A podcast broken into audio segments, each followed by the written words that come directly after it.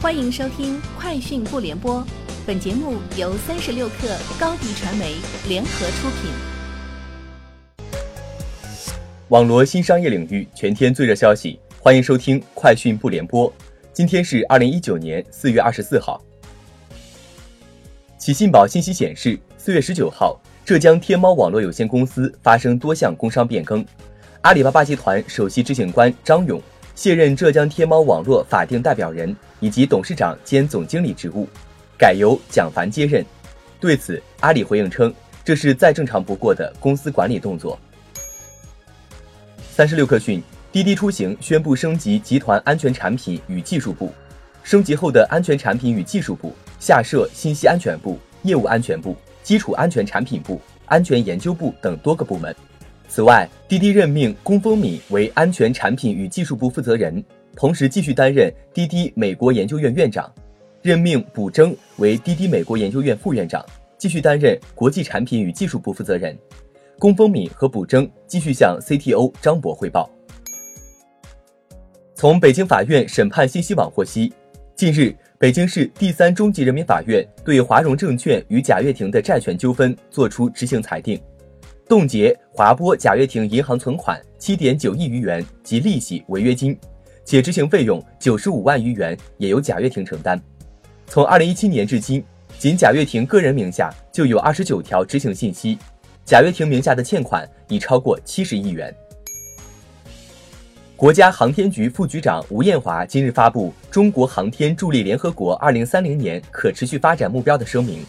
根据声明。中国航天将从以下重点领域助力联合国二零三零年可持续发展目标：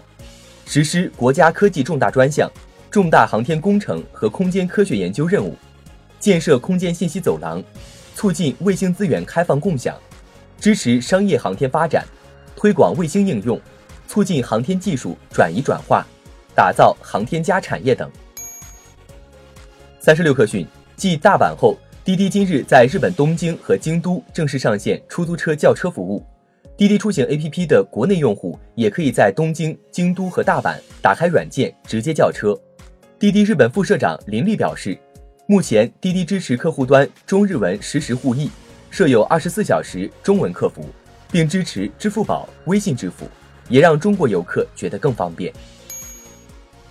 三十六氪讯，关于特斯拉汽车在地下车库自燃起火一事。特斯拉今日发布最新回应称，目前相关事件正在权威部门的主导下进行调查，并未形成任何初步断定或结论。我们将积极配合调查工作，及时公布调查结果，请勿传谣信谣。